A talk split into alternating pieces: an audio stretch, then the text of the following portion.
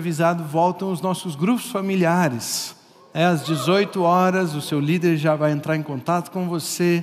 Você pode vir aqui às 18 horas, ele vai falar aonde nós nos reunimos, aonde você vai se encontrar com ele. Então, isso acontece no próximo sábado. E eu quero informar também que sábado que vem nós já temos um culto. Nós vamos ter um chapa-coco lá na Capela Souza. É, então, marque aí na sua agenda que antes você pensava assim, né? Todo primeiro sábado do mês tem culto de curas e milagres, então eu vou matar o culto. né? Agora coloque aí na sua agenda assim, todo primeiro sábado do mês nós vamos ter o chapa coco lá na Capela Souza, tá bom? Então venha para o grupo e depois do grupo já se dirija lá para a Capela Souza, porque nós vamos ter lá um momento de oração, nós vamos ter uma vigília de oração, vamos passar um, um tempo de estudo da palavra lá na capela, enquanto as pessoas aqui estão sendo ministradas no culto de curas e milagres. Amém? Acho que já foi avisado, mas não vale a pena ressaltar. Nós temos o retiro AJ In. Eu quero, né, no carnaval, eu quero trabalhar bastante um pouco sobre como eu quero trabalhar bastante um pouco, né? Eu quero trabalhar bastante a respeito do assunto de como a palavra de Deus transforma a mim né? Às vezes a gente está querendo usar muito a palavra de Deus para transformar o mundo, mas eu quero falar que ela começa a transformar o mundo a partir da transformação que ela tem na minha vida. Né? Então, in de inside mesmo, né? do inglês, dentro. Né? Então, dentro de mim, a palavra de Deus ela se manifesta dentro de mim. Com certeza vão ser tempos de derramarmos as nossas vidas aos pés de Jesus Cristo né, deixarmos Ele trabalhar em nossos corações, agir em nossas vidas, vai ser um tempo fantástico.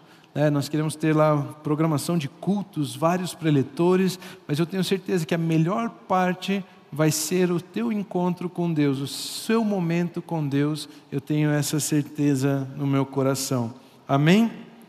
Se você sentir liberdade, vamos fazer uma oração antes de meditarmos nessa palavra. Então feche seus olhos aí. Né? Eu quero orar. Pai Celestial, obrigado por esse dia, obrigado pelas nossas vidas. Senhor, obrigado pelo privilégio que nós temos de estudar a Sua palavra, de vivermos em corpo, vivermos a manifestação da Sua igreja, né? guiados pelo Seu Santo Espírito. Pai, nós queremos te agradecer porque tudo isso é possível pela obra de Jesus e nós queremos dizer que nossas vidas pertencem ao Senhor Jesus, que nós queremos conhecer mais do que significa estarmos em Cristo por isso dizemos, Espírito Santo, por gentileza, ilumine os olhos do nosso entendimento. Que seja feita em nossas vidas conforme a Sua palavra, que a Sua palavra ministre os nossos corações. É assim que nós oramos, em nome de Jesus. Amém. Amém. Então eu quero trazer um devocional hoje com o título Se você beber isso, jamais terá sede. Né? Esse é o título para ir na thumbnail lá no YouTube. Lá, né? Para você aqui pode ser águas vivas. Né? Então, mas se você beber isso, você jamais terá sede. Tem uma passagem na Bíblia onde uma mulher se encontra com Jesus e Jesus ele diz exatamente isso: se você beber da água que eu tenho para lhe dar, você jamais terá sede. Ou seja, eu tenho água viva para você. Eu tenho água que vai além do que todas as outras fontes de água podem te oferecer. Eu tenho a água viva, eu tenho a água perfeita. Por isso, se você beber isso, jamais terá sede. E como eu falei, eu quero ler a história então desse encontro de Jesus com essa mulher, e eu dividi essa história em três pontos. E o primeiro deles é, o primeiro ponto dessa mensagem é o desprezo. O desprezo. E a gente começa a ler a história em João capítulo 4, versículos 4 ao 9. Nós vamos ler do 4 até o 30 hoje. Mas vamos ler agora do 4 até o 9, que diz assim: Era-lhe necessário passar por Samaria. Assim chegou a uma cidade de Samaria chamada Sicar, perto das terras que Jacó dera a seu filho José. Havia ali um poço de Jacó Jesus, cansado da viagem, sentou-se à beira do poço. Isso se deu por volta do meio-dia. Percebe aqui a vida do homem Jesus, andando, viajando e se cansando? né? Ele se manifestando como homem, o cansaço fazendo parte da vida dele. Hoje de manhã eu acordei e saí andar, né? E depois de andar meia hora eu percebi, nossa, estou tô, tô bem, não estou cansado ainda. Né? E Jesus andando, chegou o meio-dia, ele cansou e quis se assentar perto de um poço de água. Né? Jesus, ele era um homem como eu e você, passando pelas mesmas coisas como eu e você. Jesus Cristo, Jesus, ele era homem. Nisso veio uma mulher samaritana tirar água. Ou seja, ele se senta perto do poço e uma mulher vem, uma mulher samaritana, desse povo chamado samaritano, eles, ela vem para tirar água. Disse-lhe Jesus: Dê-me um pouco de água. Ele estava cansado e pediu: Dê-lhe um pouco de água. Os seus discípulos tinham ido à cidade comprar comida.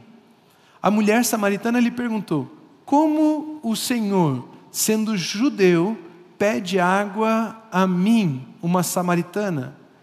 Sendo judeu, pede a mim, uma samaritana, água para beber, pois os judeus não se dão bem com os samaritanos. Primeiro ponto que eu quero que você perceba nessa história é o desprezo. Aquele momento ali da vida daquela mulher que ela estava passando, o que, que ela estava vivendo. Ela vai até um poço para tirar água e ela encontra Jesus, ela vê um homem ali. Ela não pensa que ele é Jesus, o Salvador, ela não pensa que ele é Jesus, o Cristo, como eu e você entendemos hoje, ela vê um homem com aparência de judeu, formato de judeu, carne e osso, sentado ali. Ela ainda, imagine ela vendo a aparência de cansaço nele porque ele estava cansado de caminhar, sentado à beira do poço. E ele pede água para ela. De repente, ela retruca, ela fala assim: Como você, sendo judeu, me pede água sabendo que eu sou samaritana?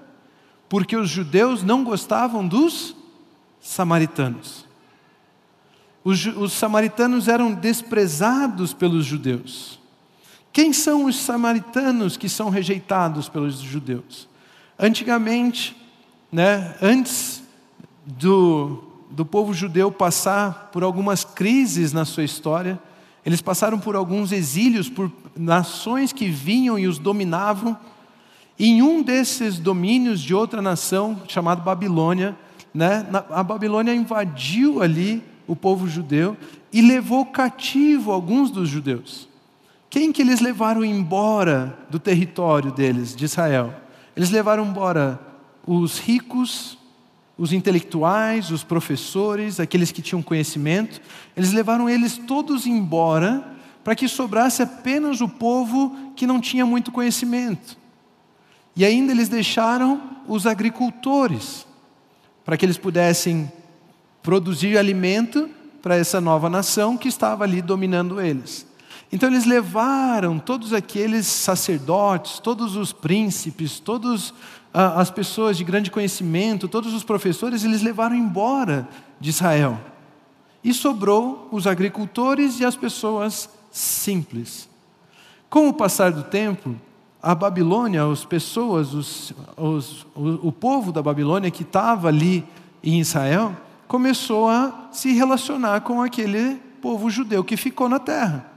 E eles deram as suas filhas em casamento, tomaram as filhas dos judeus em casamento, já tinha, é, eles tinham filhos já, que era uma mistura de babilônio com judeu, e uma mistura da mistura, e passaram os tempos, passaram os anos, passaram os dias, e agora acabou o domínio da Babilônia, acabou o domínio, a opressão né, sobre o, o, o povo judeu, e aqueles que eram os intelectuais, os professores, os ricos, os sacerdotes, eles voltam para a terra de Israel. E quando eles chegam na terra de Israel, eles pensaram que eles iam abraçar os irmãos que ficaram lá. Mas na verdade eles encontraram um povo misturado. E eles rejeitaram aquele povo. Eles disseram: vocês já não são mais puros, vocês têm influência de um outro povo sobre vocês. Nós somos judeus puros, vocês samaritanos são misturados. E agora existia uma rejeição dos judeus para com aqueles que haviam ficado. Eles já não consideravam mais eles irmãos. Ou seja, o samaritano era desprezado o tempo todo por um judeu. Porque o judeu dizia: Eu sou puro, você não. Eu tenho a pureza, eu tenho a linhagem, o sangue de judeu, você é um misturado. E ali existia esse preconceito, então. Quando ela está no poço e vê um judeu, ela pensa: Ixi, esse cara aí já não gosta de mim. Esse cara vai fazer algo contra mim. Ele tem um preconceito contra mim, ele vai me desprezar. E quando ele fala com ela e pede água, ela se assusta. Como você um judeu, pode pedir água a mim, uma samaritana? Se eu não sou considerada por você, eu sou desprezada por você, eu sou rejeitada por você. Além disso, a história diz que essa mulher, ela veio tirar água ao meio-dia. Pense comigo, se você tivesse que tirar um galão de água, vamos supor que você foi no mercado comprar um galão daquele de 10 litros, sabe? Né? Quantos de vocês já tiveram que carregar um galãozinho daquele de 10 litros? Sabe aquela tirinha que tem em cima? O cara que criou nunca carregou o galão. Né? Vem cortando o dedo, assim, vai, vai quase amputa teu dedo fora. Mas então imagina, você escolher meio-dia, hoje que estava quente, para você ir no mercado e sair com dois galãozinhos daquele de 10 litros na mão, andando fora da cidade, voltando para a cidade agora com aquela água. Você escolheria qual o horário? Meio-dia? Horário onde o sol está mais forte? Não, né? Mas esse não é o horário que ninguém iria. Ou seja, esse é o horário que eu vou e vou ficar sozinho no mercado para comprar água. Era a mesma coisa que essa mulher estava passando.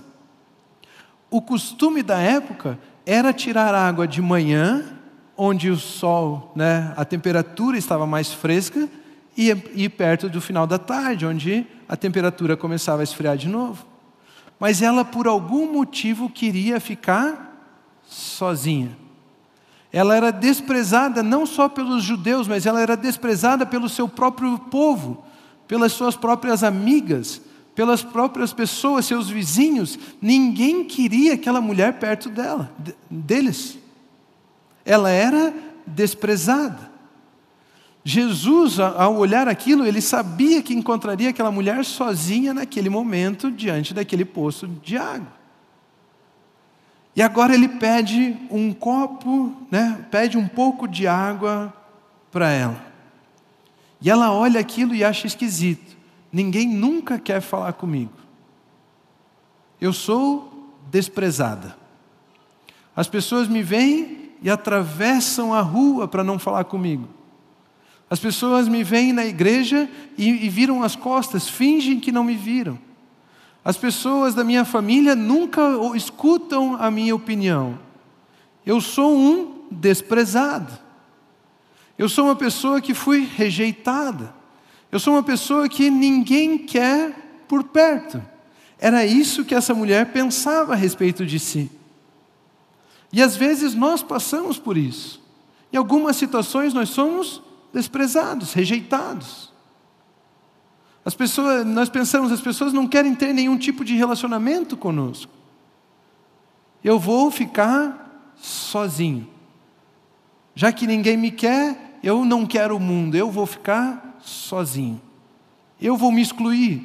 Eu vou no horário onde não tem ninguém. Eu é que não quero as pessoas agora. Eu prefiro ficar sozinho. E o mundo ele é assim.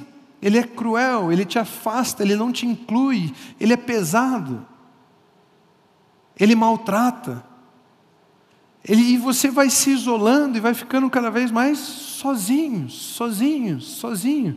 Esses dias vi uma piada no, no Instagram sobre Jesus e as pessoas falando: o maior milagre de Jesus foi ter 12 amigos com 30 anos.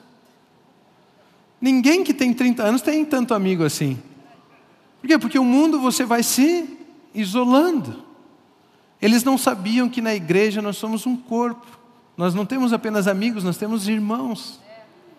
Por isso que faz essas piadas sem graça. Não, mas Jesus então, ele sabia que ela estaria ali e ele vai ao encontro dele, dela, porque era necessário passar por Samaria. Ele sabia que ele teria que estar ali para encontrar aquela mulher naquele momento, porque enquanto o mundo afasta, cristianismo é o próprio Deus vindo até nós. Enquanto o mundo diz, você tem que ficar sozinho, você tem que sofrer, você é um desprezado. Inclusive, eles tentam pregar que você não merece Deus. Deus não ama você, ele, rejeita você. Essa é a mensagem do mundo, de que você é um desprezado. Jesus estava mostrando aqui que enquanto o mundo despreza, Ele, Ele por si só, deseja vir ao seu encontro, deseja ter um relacionamento com você, deseja encontrar você, deseja falar com você, deseja conhecer você. Jesus se importa com você. Essa é a mensagem do cristianismo. Todas as religiões nós tentamos fazer alguma coisa para chegar até Deus. No cristianismo, Deus veio até você, Deus veio até o encontro, Ele te encontrou na sua posição. Nós estávamos mortos em nossos pecados e delitos e Jesus veio em amor até a mim e até você. Ele veio nos encontrar no nosso momento de solidão, Ele veio nos encontrar no nosso desprezo, na nossa rejeição. E é por isso que o segundo ponto dessa mensagem é o encontro. E eu quero ler agora a história de João, capítulo 4, versículo 10 ao 26. Preste atenção nas características do encontro dessa mulher com Jesus. Ela era desprezada e Jesus veio até ela. E agora eles se encontram naquele poço, naquele momento exato, porque Jesus sabia que ela estaria ali e ele queria conversar com ela. E agora veja o que acontece, João capítulo 4, versículos 10 ao 26.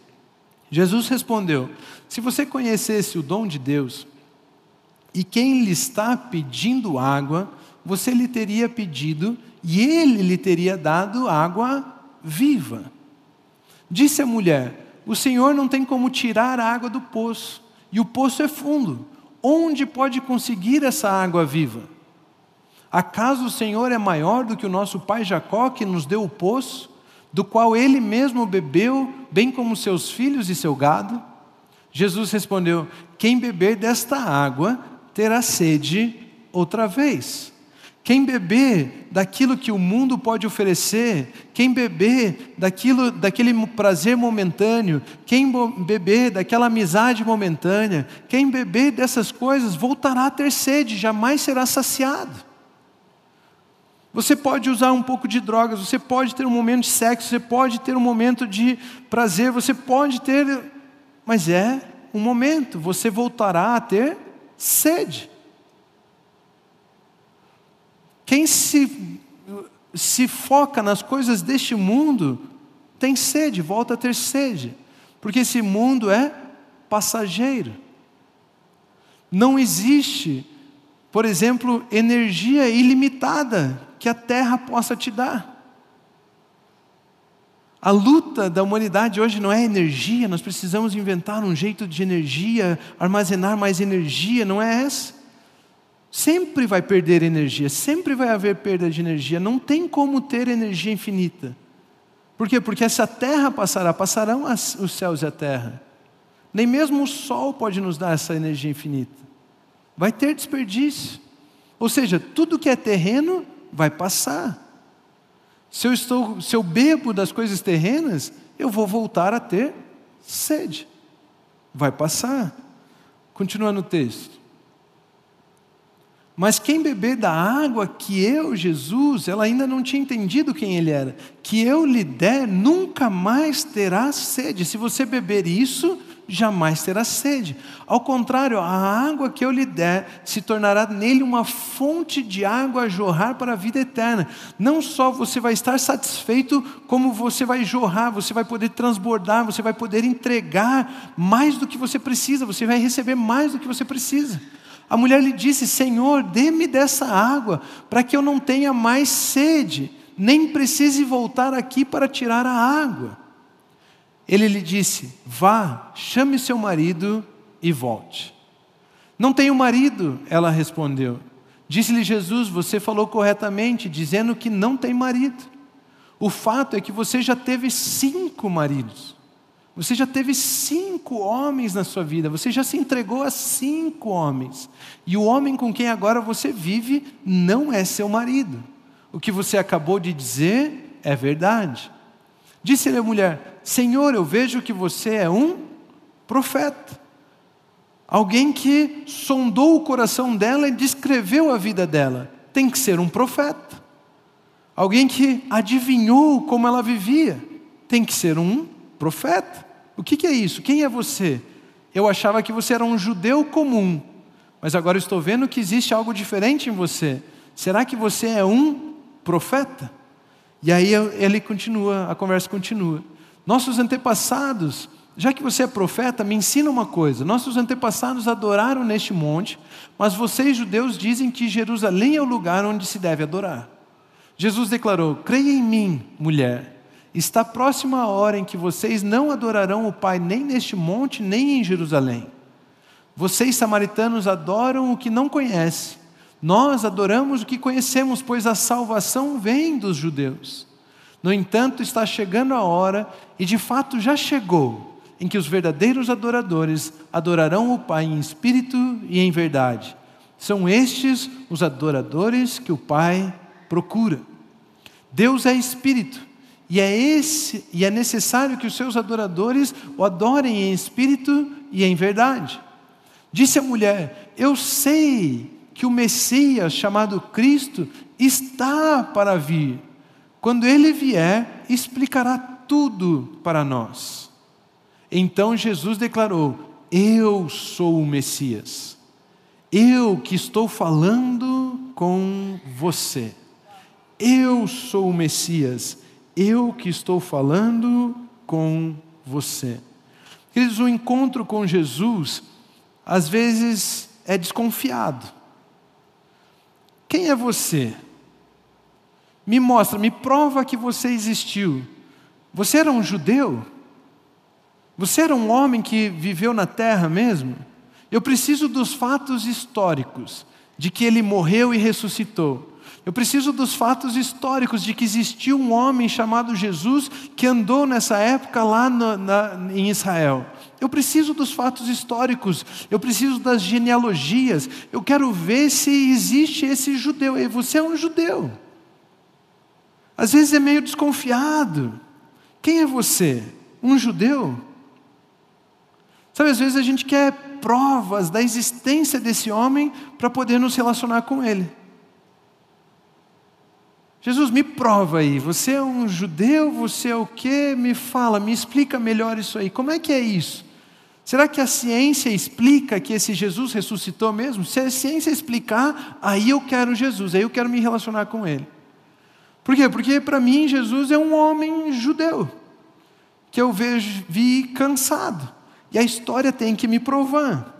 Mas deixa eu te dizer o seguinte: embora Jesus tenha nascido como um judeu, e existam fatos históricos, ele é muito mais do que isso. Embora você possa procurar nos fatos históricos e existem essas comprovações, ele é muito mais do que isso. Ele vai além disso. Quando nos relacionamos só com o Jesus histórico, continuamos com sede. Não transforma as nossas vidas. Continuamos com sede. Ah, eu creio que esse homem existiu. Ah, eu, eu acredito que ele passou na terra mesmo. Ele era um grande sábio, né? E às vezes nós nos entregamos um pouco mais, e esse encontro com Jesus fica curioso. Porque enquanto eu pesquiso a respeito desse homem judeu, eu percebo que ele se revela também com poder, autoridade, com conhecimento. Afinal, ele sondou o coração da mulher e disse que ela já tinha casado com cinco maridos, com cinco homens e agora estava se relacionando com outro. Somente um profeta poderia fazer isso. Ele já não é apenas um Jesus histórico, mas eu tenho um relacionamento com Ele, é um Jesus que toca o meu coração, é um Jesus que faz as coisas por mim, é um Jesus que me quer ver curado, quer que as mágoas da minha vida sejam levadas embora, é um Jesus que fala a respeito da minha vida comigo, eu acredito nisso. O encontro com Jesus fica curioso, seria ele um profeta que pode sondar meu coração? Seria ele um profeta que pode ministrar a minha vida, me servir com poder, talvez milagres? Eu quero dizer para você que, embora Jesus se manifeste com a autoridade de profeta, ele é muito mais do que isso. Embora Jesus possa fazer milagres na sua vida, ele é muito mais do que isso. Embora ele possa trazer respostas para os seus questionamentos, ele é muito mais do que isso. Embora ele possa é, reformular, restaurar a sua vida, a sua família, ele é muito mais do que isso. Quando nos relacionamos com Jesus profeta, nós nos relacionamos por aquilo que ele pode nos dar, mas nós continuamos com sede. Hoje, Jesus, eu vim no culto buscar uma bênção. Você recebe aquilo, passa dois, três dias, você quer receber outra, porque você está com sede. Jesus curou e transformou a sua família. Agora você é, isso passou, resolveu, você fica feliz por um tempo e de repente você quer mais porque você voltou a ter sede. Quando nos relacionamos com o judeu, sede. Quando nos relacionamos apenas com o profeta, sede. Mas depois o relacionamento com Jesus vira um aprendizado.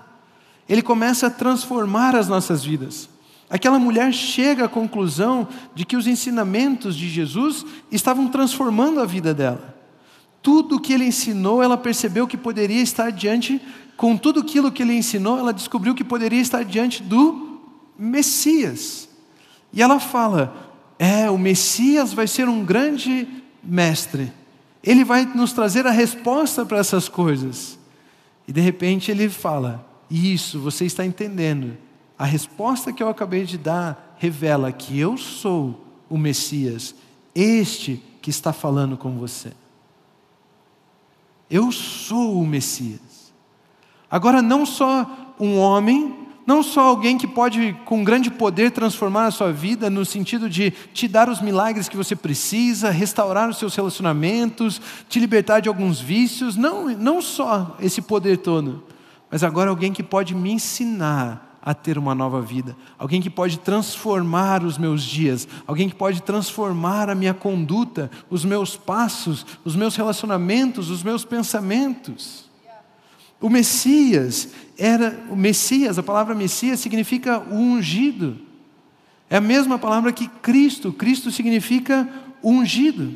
Aquela mulher chega à conclusão então de que ela poderia estar diante do Messias, agora ela tem uma revelação ela pode ser transformada. Quando nos relacionamos com Jesus como o Salvador, agora nós podemos entregar nossas vidas a Ele. E tudo muda, tudo é transformado. Não só as coisas que nós precisamos são supridas, não só bebemos um gole de água, mas Ele transforma por completo. Ele faz com que a gente tenha uma nova vida, Ele faz com que o nosso espírito nasça de novo, Ele transforma a nossa mentalidade, a forma como nos relacionamos com as pessoas, Ele transforma a forma como nós nos, nos relacionamos com todo o ambiente ao nosso redor. Nós queremos viver agora de uma forma diferente. Nós não encontramos apenas um homem, nós não encontramos apenas um profeta, nós encontramos a salvação. Nós encontramos a salvação, aquilo que transforma todas as coisas, não apenas um judeu, não apenas um profeta, mas o Messias. E aqui Jesus então começa a transformar as nossas vidas, e o terceiro ponto dessa mensagem é a transformação. João capítulo 4, versículo 27 ao 30 diz assim: Naquele momento, os seus discípulos voltaram e ficaram surpresos ao encontrá-lo conversando com uma mulher. Mas ninguém perguntou: Que queres saber? ou Por que estás conversando com ela? Então, deixando o seu cântaro, a mulher voltou à cidade, ela abandonou aquele cântaro que podia tirar água, mas aquela água, se ela bebesse, ela voltaria a ter sede. Ela abandonou o cântaro, ela abandonou as coisas que davam, matavam a sede temporariamente. Ela abandonou as coisas que ela podia fazer para dar satisfação por ela por um período. Ela deixou o cântaro. E ela sai correndo à cidade, ela voltou à cidade e disse ao povo: Espera aí, aquele povo rejeitado e aquele povo que rejeitava ela, ela volta correndo para falar com eles. Aquele povo que ela não queria ter um relacionamento, ela preferia ficar sozinha, ela volta para falar com eles. Venham ver, olha o que ela disse: venham ver o homem que me disse tudo o que tenho feito. Será que ele não é o Cristo? Será que ele não é ungido? Então saíram da cidade e foram para onde ele estava. Houve uma transformação na vida daquela mulher, algo novo surgiu. Ela tinha ido ao poço sozinha e o resultado de tudo que ela fazia trazia apenas alegria, satisfação momentânea, mas ela voltava a ter sede. O resultado agora de beber da água, do conhecimento, a água, de entregarmos as nossas vidas a Jesus, fez não apenas que ela fosse satisfeita, mas fez com que ela voltasse correndo para as pessoas e ela queria anunciar que existe uma água viva, existe alguém que pode matar a nossa sede, existe alguém que pode nos libertar do nosso desprezo, existe alguém que pode nos libertar dos nossos medos, existe alguém que pode nos dar satisfação, existe alguém que pode pode nos purificar do pecado, existe alguém que pode limpar as nossas mãos, existe alguém que pode nos servir, existe alguém que nos ama, existe alguém diferente, existe uma pessoa chamada Jesus Cristo. Ela não só recebeu Jesus, tomou daquela água, mas assim como ele havia dito: se você beber da água que eu tenho para lhe dar, não só você será satisfeita, mas do seu interior fluirão rios de água viva. Você não vai conseguir conter isso, você vai querer entregar isso às pessoas, você vai querer que todo mundo conheça isso, você vai querer que todos sejam transformados pelo toque de Jesus. Quando nos relacionamos com Jesus, além do profeta, mas como Salvador, do nosso interior começam a fluir rios de água viva como Messias, como Cristo, como ungido. Diante de toda a rejeição social, ela queria só compartilhar Jesus. Tudo aquilo que tinham falado de mal dela, todas as formas que tinham xingado ela, todo o desprezo já não tinha valor nenhum, já não movia ela, ela já não queria mais estar sozinha, mas ela queria estar onde ela pudesse anunciar a mensagem de que existe o Salvador, de que existe Jesus. Por isso, diante de toda aquela rejeição social, ela só queria compartilhar Jesus. Não importava o que tinham feito, não importava o que tinham dito, não importava o que os outros fizeram, ela tinha certeza daquilo que Jesus fez por ela e ela queria compartilhar. Ela tinha, ela tinha certeza de que o Messias de, desejou vir até ela. Ela tinha certeza de que o Salvador, a salvação, decidiu vir até ela, ter um encontro com ela. Isso é cristianismo. Você estava desprezado, você estava rejeitado, você estava morto, você estava separado de Deus, e de repente a salvação decidiu vir a seu encontro.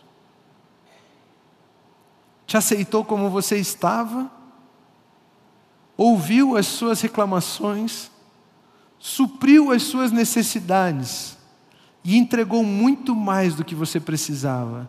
Entregou a salvação da sua alma. Te deu uma água que, se você beber, você jamais terá sede. Você encontrará uma vida nova. Ela esqueceu de todo o sofrimento, achou que ele achou que ela, achou aquele que poderia revelar ela a vida. E não era uma vida pelo aquilo que ela fazia, porque nem água ela tirou para ele.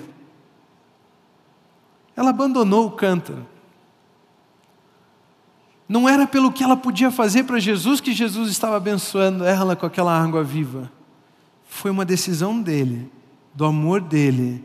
Ele quis entregar água a ela. Ele quis se doar a ela. Ele decidiu morrer por mim, por você. Ele decidiu amar a mim e a você.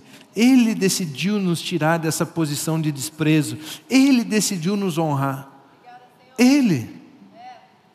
Ele distribui a água viva. Só Jesus pode matar a sua sede. Só Jesus pode matar a sua sede. É por isso que eu digo: entregue a sua vida a Jesus. Não importa o que você esteja passando, não importa qual é o desprezo, não importa como você está sofrendo, eu quero dizer: entregue a sua vida a Jesus. Só Ele é a água viva. Só Ele pode fazer jorrar de você água. E quando nós estamos satisfeitos por tudo aquilo que nós sabemos que Jesus fez por nós, nós não conseguimos mais conter isso. Nós não queremos isso apenas para nós. Nós queremos que isso flua. Nós queremos que as pessoas vivam isso. Nós queremos que essa água viva comece a jorrar em nossas vidas. Nós queremos levar esse Jesus às outras pessoas. Ela saiu correndo para dentro da cidade e dizia: Venham ver. Eu acho que encontrei o Messias, eu estou satisfeito, eu não sei o que, como explicar isso para você, eu sei que isso é bom, eu sei que isso é diferente. Eu sei que Ele me deu algo aqui que eu não consigo explicar, mas eu não preciso mais da água deste mundo. Eu só quero levar você até Jesus. Eu não preciso, eu não quero explicar, não quero tentar explicar, eu não quero tentar te convencer. Eu quero que você venha e veja Jesus. Porque eu, quando encontrei Jesus, Ele mudou todo o meu ser, Ele me transformou, transformou toda a minha vida. Ele transformou toda a minha vida. Se nós lermos João capítulo 4, versículo 25 e 26 de novo, a Bíblia diz assim: Disse a mulher: Eu sei que o Messias chamado Cristo está para vir. Quando ele vier, explicará tudo para nós. Então Jesus declarou: Eu sou o Messias, eu que estou falando com você. Queridos, ela achava que o Messias viria um dia, mas ele já estava ali, na frente dela, se revelando a ela. Ela achava que um dia iria ter a oportunidade de conhecer o Messias, mas ele estava falando: Eu sou, eu estou aqui com você agora, eu vim até você. Sabemos que logo, queridos, nós ouviremos as trombetas. Nós estamos vivendo os últimos dias, o tempo está acabando, está chegando o fim. A, e nós encontraremos Jesus nos ares. Jesus irá voltar. Nós estamos chegando nesses últimos dias. As trombetas irão tocar. E isso não é um alerta de medo para aqueles que ainda não têm Jesus Cristo em suas vidas. Sabemos que as trombetas tocarão, não é um alerta de medo, é um alerta de aviso, para que eu e você que temos um encontro com Jesus, passemos a despertar para entregarmos esse rio de água viva. Para que eu e você, que já encontramos o Messias, já tivemos a nossa vida transformada, possamos sair correndo e entrar nas cidades, entrar em qualquer lugar, não apenas trazer pessoas à igreja, mas ir às cidades, ir para todos os lugares e dizer: Ei, eu conheço alguém que mata a sua sede. Eu conheço alguém que, se você beber isso, você jamais terá sede. Ei, eu tenho uma resposta para você. Eu tenho uma pessoa que transforma as vidas, que transforma os relacionamentos. Ele é um judeu, ele é um profeta, mas ele é o Messias, ele é a própria salvação. Eu conheço a salvação da sua vida. Eu conheço a salvação dos seus dias. Eu conheço aquele que pode transformar a sua vida. Ei, Deixe transbordar esse rio de dentro de você. Saber que as trombetas tocarão é um alerta. É um alerta que a nossa oportunidade de compartilhar dessa água viva e levar as pessoas até Jesus está acabando. A oportunidade de conduzirmos pessoas até Jesus está acabando. Ah, mas amanhã eu falo para o meu colega de faculdade: fale hoje. Ah, mas aquele colega meu de, do emprego lá, do meu trabalho, eu vou. Amanhã, Deus, amanhã eu falo de você. Fale hoje. A oportunidade está acabando.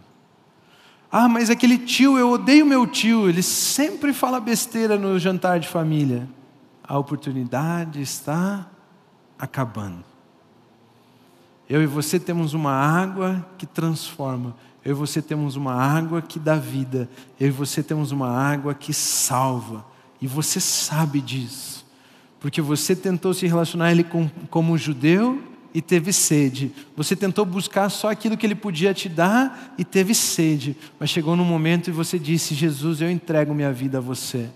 Eu quero ser transformado, eu quero ser salvo por você. E a partir daquele dia você sabe que você bebeu de uma água que você jamais terá sede.